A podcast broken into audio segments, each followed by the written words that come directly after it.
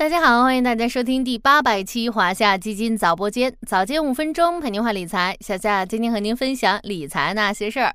不知不觉又到周末了，昨天的市场表现还是让人有些惊喜的。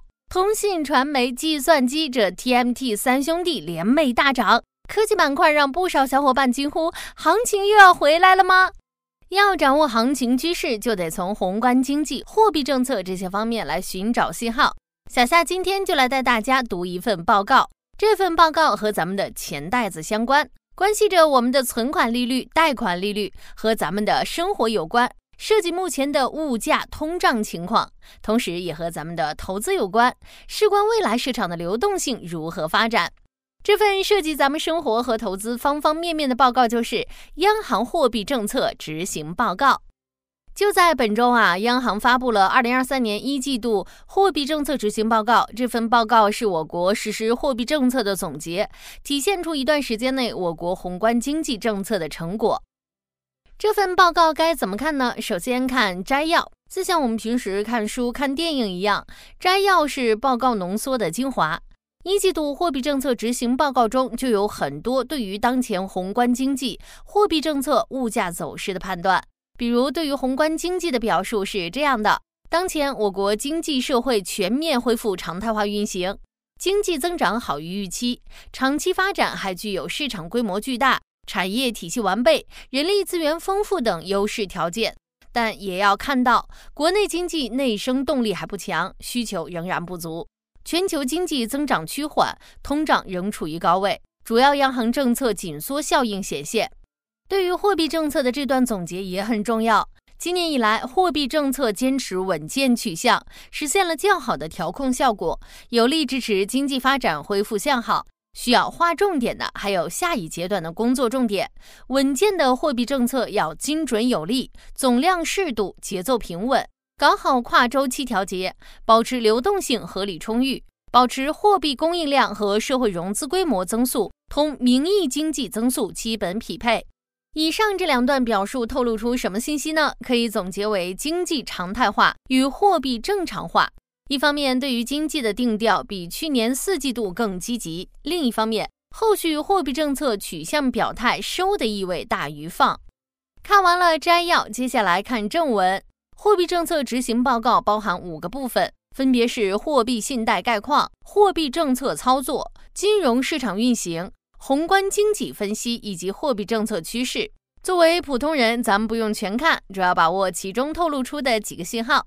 第一个信号呢是短期内存款利率再次下调的概率降低，换句话说就是进一步降息的概率降低。本次报告中有这样的一段话：大部分银行已于去年九月下调了存款利率，今年四月以来，去年末调整的银行也进行了补充下调。将四月这波中小行存款利率下调定义为补充下调，就很有意味。再结合一年期 LPR 从二零二二年九月至今按兵不动，十年期国债收益率也没有进一步下行，目前可能还不具备新一轮全面降息的充分条件。第二个信号呢，是未来房贷可能存在一定程度上的上调隐忧。因为央行分析称，利率持续偏高和持续偏低对经济都有损害，明确表示超高和超低利率政策难以长期持续。还提出，我国当前利率水平处于一个较低的位置，首套房贷利率机制是双向动态灵活调整。之前央行指出要既管冷又管热，如果后续五年期 LPR 持平，下半年开始。部分城市可能会逐步面临首套房贷利率上调十到四十个 BP 的压力。第三个信号是下半年可能有一定概率实行降准。说到这里，有人就要问了：不是说进一步降息的可能性不大，房贷利率还有可能会上调吗？怎么又说要降准呢？其实这两个问题并不矛盾。在存款利率进一步下调、概率降低的背景下，如果要稳定商业银行的负债端成本，央行可能会选择中性降准。第四个信号是，通胀的压力和通缩的风险都不大。央行预计，二零二三年全年 CPI 同比增速大概为百分之一点一。总体来看，宏观经济正在稳步向前发展。A 股市场也开始出现一些起色，带给我们一些惊喜。大家不妨对市场保持乐观心态，同时关注货币政策面的信号，做好房贷、理财和资金安排，这就是读懂这份报告的意义啦。此外，小夏正式通知，华夏基金早播间今天迎来第八百期节目了。从第一期至今的陪伴，想必大家也有很多话想说，有很多故事想要和大家一起分享。比如通过早播间学到了什么，和基金产生了怎样的不解之缘呢？在学习进阶之路上发生了怎样有趣的事情？学会了哪些投资理财的小技巧？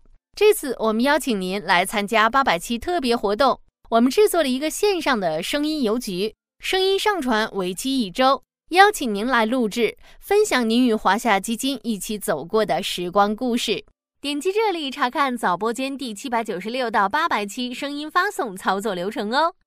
请您将您录制好的声音上传到百度网盘，再将百度网盘的分享链接和提取码发送至表单。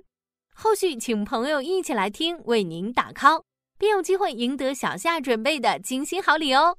快快点击下方海报参与吧！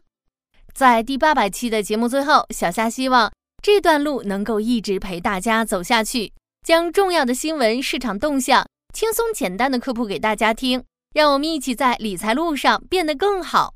好了，今天的华夏基金早播间到这里就要结束了，感谢您的收听，我们下期再见。